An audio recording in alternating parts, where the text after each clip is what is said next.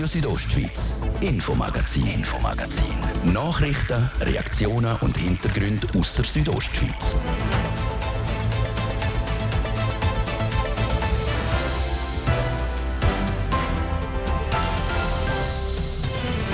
Es ist ein Top-Ergebnis, das die Bündner Bergbahnen im letzten Winter können verzeichnen Skifahren allein ist das eine, sich mit Freunden treffen, etwas trinken, etwas essen ist das andere und das ist im letzten Winter wieder möglich gewesen.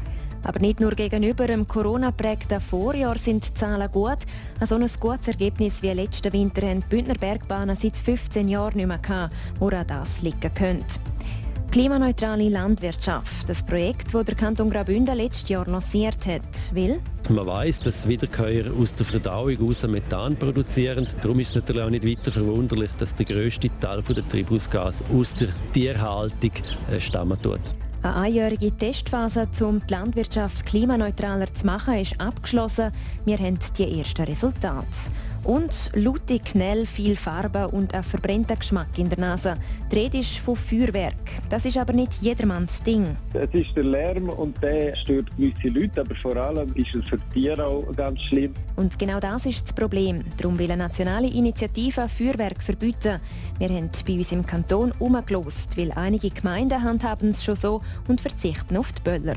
Das ist das Infomagazin bei Radio Südostschweiz. Im Studio ist Zeraina Zinsli. Einen guten Abend. Die Bündner Bergbahnen dürfen der letzte Winter mit dem Prädikat sehr erfreulich abschließen. Sogar mit Zahlen, die in die Geschichte eingehen. So hat es allein beim Transportumsatz im langjährigen Vergleich ein Plus von fast 24 Prozent gegeben. Also ein gutes Ergebnis wie die letzten 15 Jahre nicht mehr. Das sorgt vor allem beim Präsident vom Verband der Bündner Bergbahnen, Martin Hug, für ein Strahlen im Gesicht. Er erklärt im Interview mit Martin De Platzes, dass das gute Ergebnis auf einige Gründe zurückzuführen ist. Das sind ideale Voraussetzungen im Bereich des Wetter, ideale Voraussetzungen eben das Schneeverhältnis, wenig Sturmtage, wenig Ausfälle und äh, im Nachgang zu den letzten zwei Jahren Corona auch ein grosses Bedürfnis der Leute, sich sicher, gelenkt und koordiniert äh, in der Natur zu bewegen. Das hat insbesondere auch dazu geführt, dass wir unter der Woche deutlich äh, mehr Leute und Frequenzen können verzeichnen Und äh, wenn das anhebt, ja, dann ist es eine gute Basis. Aber ich denke, der Schlüssel ist das Wetter, die Währungssituation, die Wirtschaftssituation und nicht zuletzt vergessen der Schnee. Herr Hug, Sie haben angesprochen, die Auslastung unter der Woche die ist besser ausgefallen. Haben Sie da entsprechende Marketing, Werbesachen unternommen, damit die Leute auch unter der Woche mehr kommen? Ich denke, es ist vor allem äh, vor der Weihnacht das Thema dass wir super Schneeverhältnisse hatten. Es ist zum Teil Homeschooling und Homeoffice äh, angeordnet worden. Und das hat dazu geführt, dass sehr viele Zweitheimische früher schon zu uns gekommen sind und eigentlich schon die Zeit vor Weihnachten hier verbracht haben und quasi die Freizeitaktivitäten mit dem Arbeiten kombiniert haben. Das ist sicher etwas von, von neuen Möglichkeiten zum Schaffen, wo man in die Richtung kann, kann unterstützen. Ansonsten ist es natürlich so, dass die Ferienzeiten mehr oder weniger auch äh, der, der Ferienkalender vorgeben und es ist ein, ein Effekt, wo ich glaube, sehr viele Leute haben bewusst die starken Wochenende vielleicht ein bisschen gemieden, damit man es besser kann verteilen kann. Und das ist ihr Beitrag, um trotzdem äh, auf die Piste zu gehen, trotzdem in den Schnee zu gehen aber das halt am Mittwoch oder am Donnerstag zu machen und nicht am Samstag oder am Sonntag. In der Saison 2021 ist die Berggastronomie nur beschränkt möglich wegen der Corona-Massnahmen. Demzufolge wird Berggastronomie auch einen grossen Teil dazu beitragen haben am Erfolg der Bergbahnen in der vergangenen Saison. Ja, das ist effektiv so. Äh, man sieht aber auch, die Differenzen dort sind natürlich grösser als beim reinen Transportumsatz oder bei den Gästezahlen, weil wir gerne nie so weit zurück können fallen, wie es in der Gastronomie war. Sehr viele haben letztes Jahr Anfang Dezember, also ich rede vom Winter 2021, äh, sämtliche Maßnahmen umgesetzt. Dann hat man einen Mini-Lockdown gemacht in der Hoffnung und in der Erwartung, dass an Weihnachten wieder aufgeht. Und sehr viele sind den ganzen Winter nicht mehr aufgegangen. Es ist vor allem die Situation mit der Terrasse, die auch nicht den ganzen Winter angehebt hat. Und äh, wenn man natürlich ein Jahr später fast wieder Normalbetrieb hat, dann ist klar, dass dort die Umsätze explodieren. Auf der anderen Seite ist es aber auch ein wichtiges Element, äh, wenn es kalt ist draussen, wenn man Sport treibt, dass man ab und zu kann sich ein bisschen erholen kann, hat einen Einfluss auf die Unfallgefahr oder die Verminderung von den. Und äh, es ist ein Teil des Gesamterlebnisses. Skifahren allein ist das eine, sich mit Freunden treffen, etwas trinken, etwas essen ist das andere und das ist im letzten Winter wieder möglich gewesen. Regional gibt es Unterschiede, zum Beispiel im Unterengadin hat es im langjährigen Schnitt deutlich weniger Zunahmen gegeben als in den anderen Regionen. Kann da Schlussfolgerung gezogen werden, beziehungsweise steht das im Kontext mit äh, Samnaun, Ischgl und äh, Covid-Regeln, die dort auch mit dem internationalen Skigebiet zusammen mit Österreich angewendet worden sind? Ja, Sie haben eigentlich die Antwort schon fast vorweggenommen. Es ist so, es sind unterschiedliche Regelungen, unterschiedliche Restriktionen gewesen. Und das hat sich auch gezeigt in der Entwicklung in den Regionen im Kanton Graubünden letztes Jahr schon. Wenn natürlich äh, die Österreicher verfügen, dass die Skigebiete ganz zu sind, dann hat das deutliche Auswirkungen natürlich auf den Schweizer Teil von so einem internationalen Skigebiet. Und darum sind die Zahlen auch so zu interpretieren. Im Gegenzug in der Surselva hat man gemerkt, dass man in diesen dies investiert hat, dass man Sedrun Andermatt investiert hat und dort sind eigentlich dann Zunahmen fast überproportional. Das hängt aber damit zusammen, dass man natürlich auch zusätzliche Infrastrukturen geschaffen und gebaut hat sagt der Präsident vom Verband der Bündner Bergbahnen, der Martin Hug, im Gespräch mit Martin De Platzes. Bis 2050 will der Bundesrat eine klimaneutrale Schweiz auf die Beine stellen. Ein ambitioniertes Ziel. Mit dem Velo anstatt mit dem Auto in die Stadt oder ein Papier statt eine Plastiktasche zu kaufen, langt nicht. Es braucht in vielen Bereichen vom Leben Anpassungen, so zum Beispiel in der Landwirtschaft. Der Kanton Graubünden hat im letzten Jahr das Projekt Klimaneutrale Landwirtschaft gestartet. Die ersten Resultate nach der einjährigen Testphase kennt Francesca Albertini. 14 Prozent von allen Treibhausgasen, die in der Schweiz ausgestoßen werden, kommen von der Landwirtschaft. Das soll sich aber ändern. Der Kanton Graubünden hat im letzten Jahr das Projekt Klimaneutrale Landwirtschaft ins Leben gerufen, das sich zum Ziel gesetzt hat, genau diesen Anteil zu reduzieren. Für das hat man im ersten Schritt im ganzen letzten Jahr Treibhausgasemissionen in rund 50 Bündner Bauernbetrieben berechnet. Rausgekommen ist laut dem Co-Projektleiter vom Klimaprojekt, am Claudio Müller, folgendes. Kanton Graubünden ist ein Graslandkanton, da werden Haufen Wiederkäuer auch gehalten und man weiß, dass Wiederkäuer aus der Verdauung aus Methan produzieren. Äh, darum ist es natürlich auch nicht weiter verwunderlich, dass der grösste Teil der Treibhausgas aus der Tierhaltung äh, stammen tut. Im Gesamten sind über 50 Prozent der Emissionen auf die Viehhaltung zurückzuführen. Dazu gehören nebst der Verdauung aber auch noch Dünger. Andererseits sind aber auch Treibhausgase da, die aus der äh, halt, Lagerung und auf der Aufbereitung und Ausbringen von, von Hofdünger entstehen. Ähm, je nachdem, wie man die äh, Hofdünger aufbereitet, entstehen weniger oder eben mehr Gas.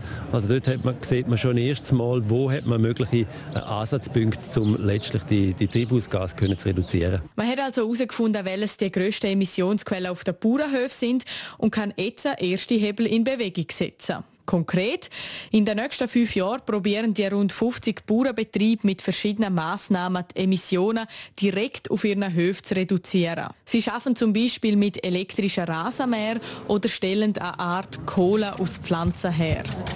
Eine weitere Massnahme, die momentan auf den Höfen zum Einsatz kommt, ist eine sogenannte Kompost-T-Maschine. Das ist eine Art Drog, in dem Wasser mit Kompost vermischt wird und zirkuliert. Eine, die aktuell ausprobiert, ist Irene Grünenfelder. Sie betreibt das Weingut in Jenins. Und funktionieren tut die Kompost-Teemaschine folgendermaßen. Wir machen einen Tee aus Kompost und zuerst ist das Wasser drin. Und dann äh, äh, lässt man das Wasser laufen, damit es einen schönen Vortex gibt, also einen schönen Strudel, einen Sog. Dann kommt nachher den Komposttee rein, es kommt Melasse rein und dann lässt man das 24 Stunden lang einfach so surren und so sollten sich dann die einzelnen Komponenten auflösen und ins Wasser übergehen. Sie hoffen, dass sich während dem Prozess auch noch die ganze Menge vermehrt, so dass am Schluss mehr Tee rausschaut. Sobald der Tee nämlich fertig ist, können Sie ihn direkt als eine Art Dünger auf dem Weingut brauchen. Wir tun den äh, rauslassen auf den Boden und zwar haben wir so kleine fahrbare Spritzen, die wir umgerüstet haben, die direkt unter Untertrieben äh, der Ausgang wäre. Und unser Ziel ist, um den, den Boden zu vitalisieren und äh, gesunder und möglichst äh, lebendig herzubringen, so dass er erstens einmal gute Erträge macht und zweitens auch fähig ist, um CO2 aus der Luft in Form von Humus einfach zu, äh, speichern. Das also ein Beispiel, wo aktuell in der Pilotphase zur Anwendung kommt und fortlaufend testet und verbessert wird. Das Projekt Klimaneutrale Landwirtschaft ist auf zehn Jahre ausgelegt. Bis 2025, 2026 läuft die Pilotphase. Nachher wäre das Ziel, das Ganze auch noch expansiver zu machen. Das ist der aktuelle Stand im Projekt Klimaneutrale Landwirtschaft.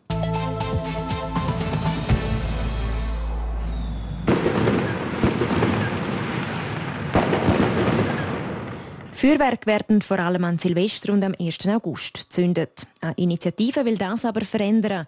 In der ganzen Schweiz soll schon bald auf die Böller verzichtet werden. Sarah Marti berichtet. Die Initiative für die Einschränkung von Feuerwerk soll Knallerei schweizweit verbieten. Laut die Feuerwerkskörper sollen weder verkauft noch abgelassen werden dürfen. Auch an Viertag wie Silvester und 1. August.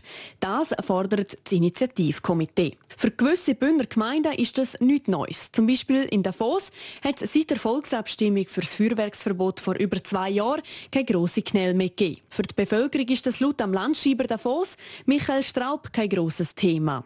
Wir haben in der Volksabstimmung eine sehr hohe Zustimmung von 75 Prozent, also drei Viertel von allen Davoserinnen und Davoser, so dass wir im, im Volk eine gute Unterstützung haben und das hat man nachher auch gesehen bei der Umsetzung. Problem sind mehr Davoser Gäste, wo halt über das Feuerwerkverbot nicht alle zusammen im Bild sind und das hat sich dann am, am Silvester eben bemerkbar gemacht. Und das Unwissen führt Michael Straub auf fehlende Kommunikation zurück. Man wird jetzt speziell die Hotelgäste und auch die Zweitwohnungsgäste angehen. Man ist am überlegen, wahrscheinlich mit einem Flugblatt, es stehen andere Möglichkeiten natürlich zur Verfügung, wie man kann kommunizieren über die Webseite sowieso aber dass möglich bis in die Briefkasten von den, von den Leuten auch ankommt. Wer sich nicht ans Verbot hält, der muss mit einer Buß von 100 Franken rechnen. Der Regie hat gemeint Davos auch schon ein paar Mal verteilt. Bossen beim Raketenzünden ohne Bewilligung könnten auch im Bergün Filisur verteilt werden. Auch dort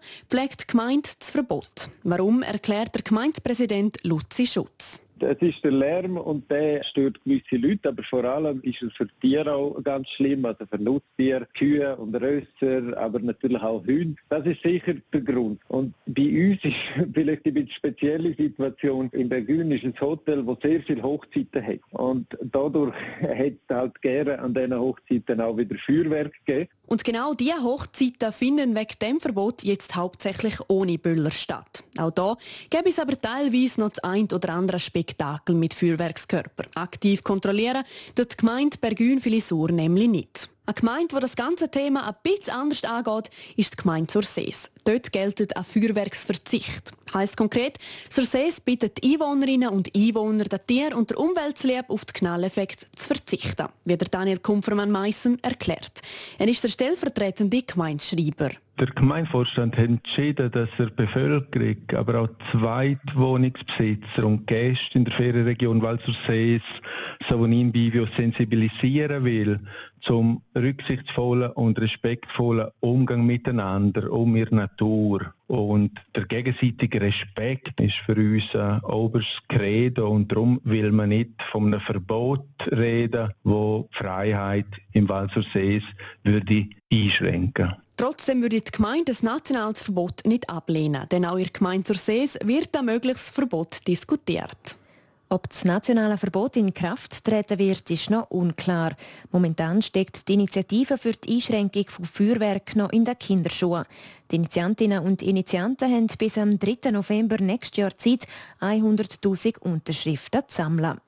Das ist Radio Südostschweiz mit dem Infomagazin. Im zweiten Teil gehen wir dann in die Churer Altstadt, weil seit dem Samstag verkaufen Produzentinnen und Produzenten wieder Frisches und Regionales am Churer Wochenmarkt. Vor dieser Wochenendreportage gehen wir aber zuerst in den Serviceblock.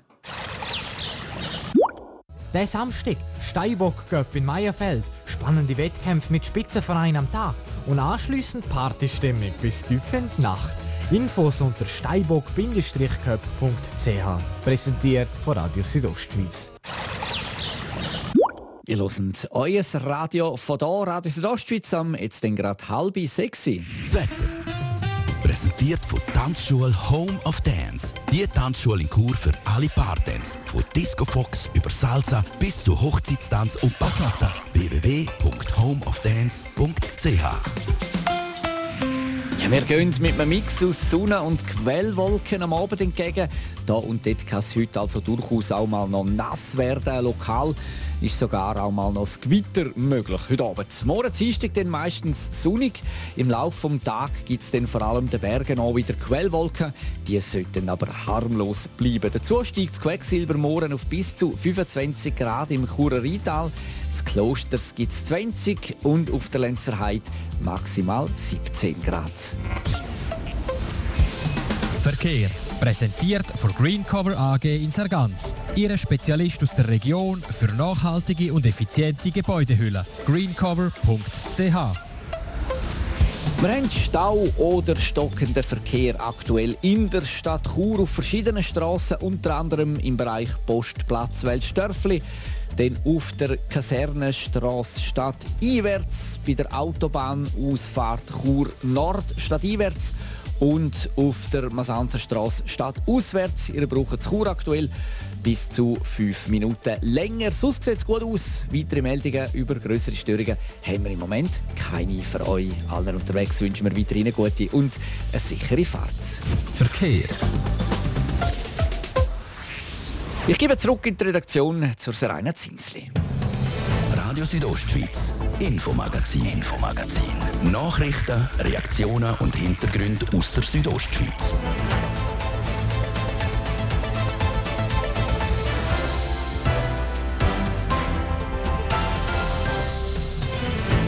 Unsere Reporterin war am ersten Churer Wochenmarkt von dem Jahr.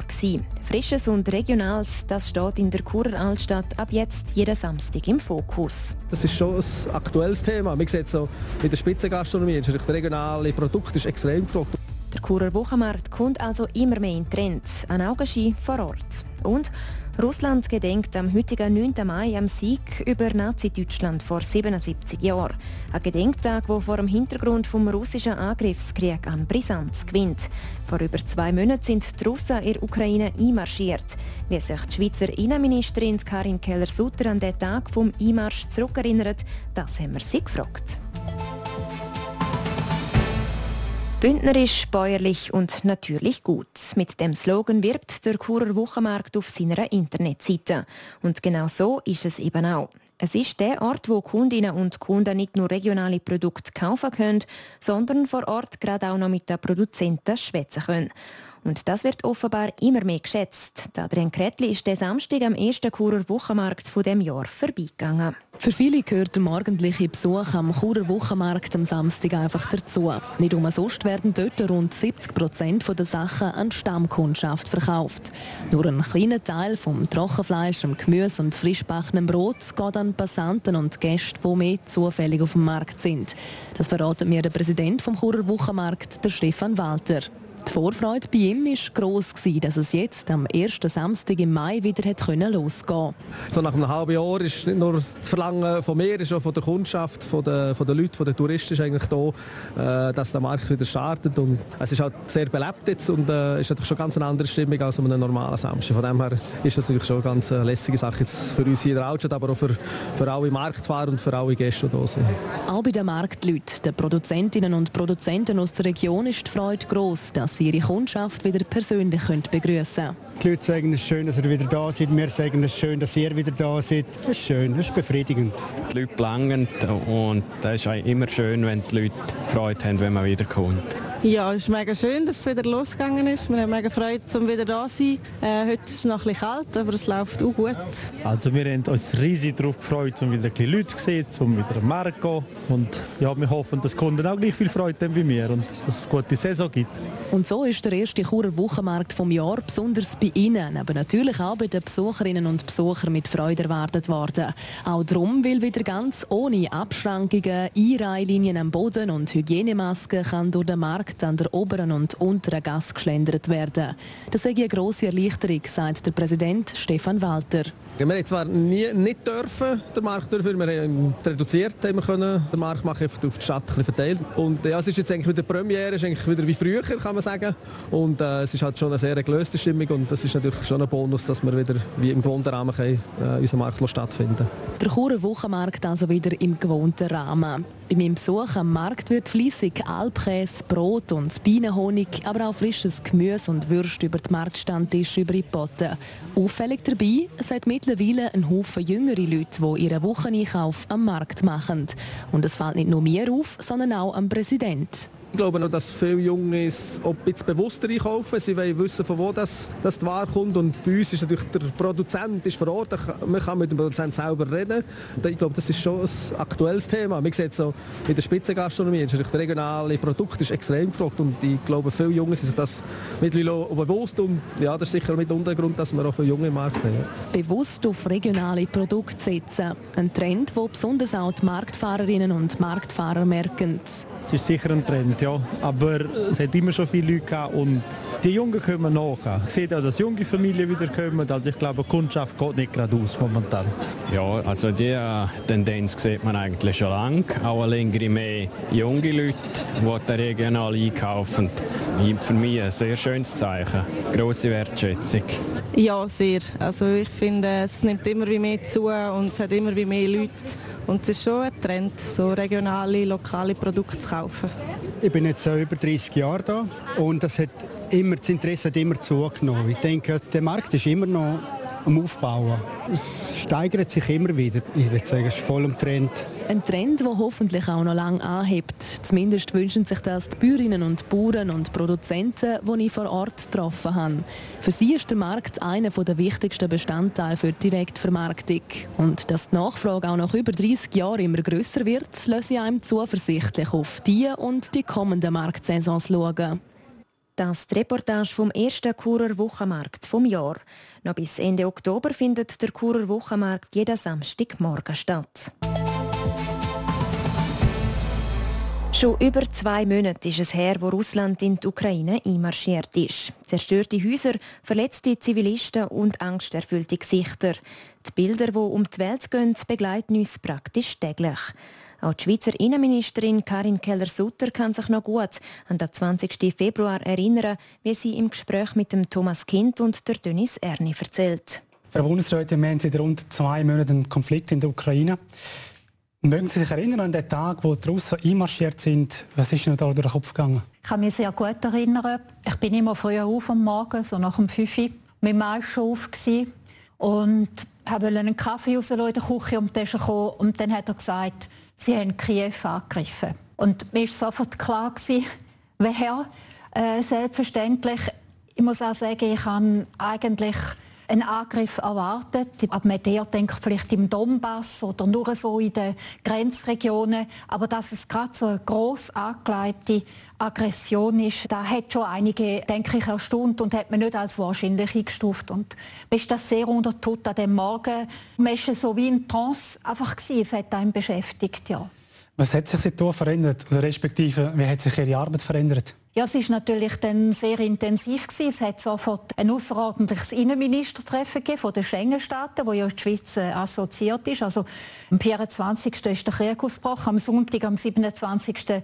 bin ich in Brüssel gewesen. Man hat sofort darüber diskutiert. Es gibt Flüchtlingsströme. Wie koordiniert man sich da auf europäischer Ebene?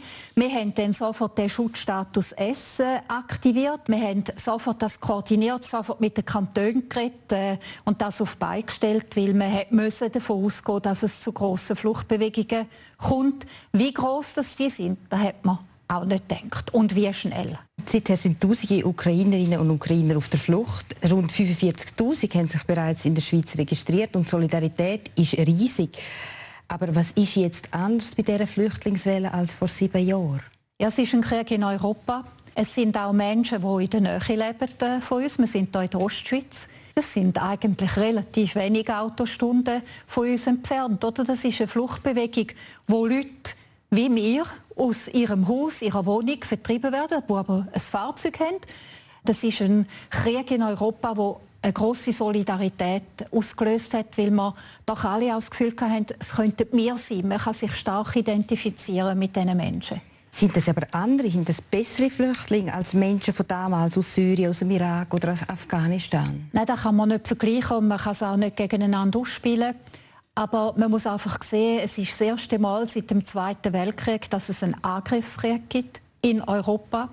Und es ist eine Fluchtbewegung, wie man sie nicht mehr gesehen hat seit dem Zweiten Weltkrieg. Also es sind praktisch jeden Tag 1000 Menschen mehr, die in die Schweiz kommen, 46'000 Geflüchtete.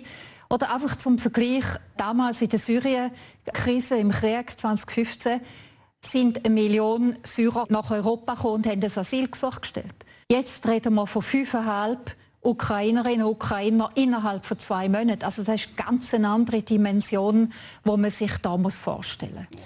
Die Geflüchteten werden ja gemäss einem Verteilschlüssel auf die Kantone aufgeteilt. Es gehört glaube ich, zu den Kantonen, die noch zu wenig aufgenommen haben. Ich glaube 900 sind es äh, stand letzte Woche. An was liegt es? Viele sind am Anfang die Geflüchteten zu Verwandten, zu Familie gegangen. Und da ist relativ klar, wo die sind. Also etwa 60 Prozent der Ukrainer in der Schweiz sind im Raum Zürich, Bern, Basel, Tessin. Und da ist klar, dass die dort sind. Sie mhm. haben sich auch nicht registrieren Sie können drei Monate in der Schweiz äh, sich aufhalten. Und wo sie sich dann angefangen haben zu registrieren, hat man gesehen, ja, Zürich hat viel mehr, Basel hat viel mehr, Bern hat viel mehr. Und Kantone haben dann darauf gedrängt, dass der Schlüssel wieder eingehalten mhm. wird aus Solidarität. Aber so ganz einfach ist es nicht, weil eben zum Teil sollte man doch auch vermeiden, dass Leute, die gut untergebracht sind, die bei Verwandten sind, dass die nicht einfach umquartiert werden wegen dem Verteilschlüssel. Also da ist man im Gespräch mit den Kantonen. Vor einigen Wochen haben Sie gesagt, Frau Bundesrätin, die Schweiz müssen mit bis zu 60'000 Flüchtenden in der Schweiz rechnen.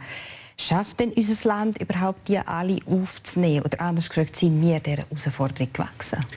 Also ich habe gesagt, wir gehen davon aus, dass es 50'000, 60'000 sein bis Ende Mai. Wie das weitergeht, wissen wir alle nicht. Das hängt vom Verlauf ab, vom Krieg. Gibt es noch Regionen in der Ukraine, wo man leben kann? Und man wird jetzt sehen, wir müssen uns eher darauf einstellen, dass der Krieg noch lang könnte dauern. Aber die Frage ist, wird er vor allem im Donbass und im Süden geführt wie jetzt oder dehnt er sich aus? Wir haben im Moment eher eine Stabilisierung der Zahlen, etwa 600 pro Tag, die in die Schweiz kommen. Wir haben bis 1800 gehabt, täglich, die sich registrieren in der Schweiz. Viel ja aber auch möglich dank der Solidarität von vielen Leuten, die privat jemanden aufgenommen haben. Jetzt wird aber ein bisschen Unmut laut, weil das Geld von der Kanton fehlt oder als Zusammenleber sich als schwieriger erweist. Hat da irgendwie die Schweiz zu viel von der Bevölkerung verlangt? Nein, das ist auch ein freiwilliges Engagement. Und das Problem, das sich der Behörde gestellt hat, ist natürlich, dass sehr viel auf eigene Faust. Von 20.000 untergebrachten privat sind etwa 16.000 auf eigene Faust über Facebook und so weiter zu Familie. Und ich denke, äh, da ist es teilweise auch unterschätzt worden, was das heißt, Leute aus einem Kriegsgebiet aufnehmen. Wo, ich kenne selber, ich habe Freunde, die das gemacht haben, die sagen, ja, die sind den ganzen Tag am Telefon, jeden Sirenenalarm macht man mit, man hat Angst um den Mann. Oder das ist, äh, das ist eine Herausforderung, solche Leute oder auch Kinder dann in der Familie zu haben. Der Bund selber verteilt ja eigentlich äh, Geflüchtete auf Kantone. Wir haben aber zusammen geschafft mit der Schweizerischen Flüchtlingshilfe, wo Familie natürlich sorgfältig ausgesucht hat, dass es passt, weil man hat ja auch verhindern dass es zu Wechsel kommt und da hat halt eine gewisse Zeit gebraucht. Aber ohne das Engagement der Privaten wäre es nicht gegangen, auch wenn es da und dort halt Friktionen gibt. Letzte Frage, Frau Bundesrätin. Sie haben es ein bisschen angesprochen vorher, wir haben momentan eine stabile Lage, relativ. Jetzt sieht man aber, dass die Rhetorik schärfer wird. Meine, der russische Außenminister Lavrov hat schon mit Dritten Weltkrieg geredet. Hand aufs Herz, wie groß ist Ihre Angst vor einer Eskalation des Konflikts? Es ist einfach sehr schwierig einzuschätzen. Oder wie die Drohungen, da gehört alles zu der Propaganda, zu der Einschüchterung. Wenn ich mit osteuropäischen Kolleginnen und Kollegen rede, die haben schon Angst. Baltikum haben Angst, dass die NATO dann nicht würde eingreifen, um, um einen dritten Weltkrieg zu verhindern. Das hört man, oder vor Ort. Es ist einfach zu hoffen, dass auf der diplomatischen Ebene alles unternommen wird, dass sich der Krieg nicht ausbreiten kann. Das wäre ein Flächenbrand in Europa. Ich habe jetzt nicht Angst für die Schweiz oder so, aber es ist doch eine Situation, die uns zu denken gibt. Oder so einen Krieg in dieser Brutalität gegen die Zivilbevölkerung. Und etwas, was ich vielleicht am Schluss noch sagen will, man muss sich das mal vorstellen. Kind, jedes zweite hat kein Heime, ist entweder im Ausland auf der Flucht oder in der Ukraine selber auf der Flucht. Das ist eine Brutalität, die wir uns nicht vorstellen können. Das Karin Keller-Sutter im Interview mit der Denis Erni und dem Thomas Kind über die aktuelle Situation in der Ukraine. Und dann wechseln wir das Thema und kommen zu den aktuellen Sportmeldungen. Sport, präsentiert von CELS am Zentrum für Leistungsdiagnostik und Sportmedizin im Spital Thusis. Für Athleten, Achtsame und Ambitionierte. Zels.ch der HCD verstärkt sich, der Stan Wawrinka findet seine Stärke wieder und der Carlos Alcaraz teilt sich seine Kräfte ein. Der Sport jetzt mit dem Livio Biondini. Ausländer-Switch beim HCD. Der Schwede Leon Bristedt wird der HC Davos in der nächsten Saison verstärken. 46 Scorerpunkte in 46 Spielen für den schwedischen Champions Hockey League-Sieger Rögle BK. Bilanz vom neuen HCD-Stürmer kann sich sehen lassen. Der Leon Bristedt kriegt beim Bündner Club einen Zweijahresvertrag, wie der HCD in einer Medienmitteilung schreibt. Im Gegenzug verlässt der diesjährige Topscorer Matthias Brome der HCD.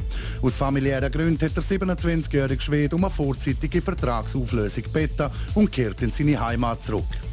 Nochmal Eishockey, die WM in Finnland steht an. Der Nationalcoach Patrick Fischer hat nach dem letzten Vorbereitungsspiel gegen Finnland und Schweden das Kader vor Nazi nochmal angepasst. Verteidiger Romain Löffel, Stürmer André Heim, Noah Roth und Mike Künzle sind nicht mehr im WM-Aufgebot mit dabei.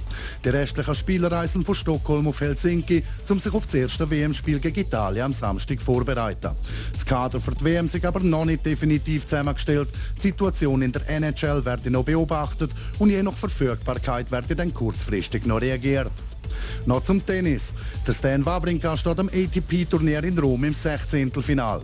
Der 37-jährige Schweizer gewinnt mit 3 zu 6, 7 zu 5 und 6 zu 2 gegen den Riley Opelka aus den USA. Für den Stan Wawrinka ist das der erste Sieg auf der Tour seit dem Comeback nach seiner Verletzung. Ausgeschieden ist Viktoria Golubic. Für sie ist in der 32. Finals in Rom Schluss. Gegen Viktoria Azarenka aus Belarus hat die Zürcherin nicht viel zu melden und verabschiedet sich mit 3 zu 6 und 0 zu 6 aus dem Turnier. Nicht am Start gegangen in Rom ist der Carlos Alcaraz, der 19-jährige spanische Shootingstar, der beim Turniersieg in Madrid nacheinander Rafael Nadal, der Novak Djokovic und der Alexander Zverev geschlagen hat, pausiert wegen leichter Knöchelproblem. Er will lieber für das French Open fit sein, wo in zwei Wochen anfängt. Auch die ehemalige Weltnummer 1 bei den Frauen, Naomi Osaka, startet in der italienischen Hauptstadt nicht. Auch bei ihrer sechs Vorsichtsmaßnahmen, dass ihre Achillessehne Problem bis zum Start der French Open nicht wieder akut werden. Sport. Präsentiert von CELS. Am Zentrum für Leistungsdiagnostik und Sportmedizin im Spital Thusis. Für Athleten, Achtsame und Ambitionierte. CELS.ch ja, so viel für heute. Das Infomagazin gibt es vom Montag bis Freitag jeden Abend ab dem Viertel ab 5 Uhr bei Radio Südostschweiz. Auch jederzeit im Internet unter südostschweiz.ch Sendungen zum Nachlesen und auch als Podcast zum Abonnieren. Am Mikrofon war Seraina Zinsli. Danke fürs Interesse und einen schönen Abend. Radio Südostschweiz, Infomagazin, Infomagazin. Nachrichten, Reaktionen und Hintergründe aus der Südostschweiz.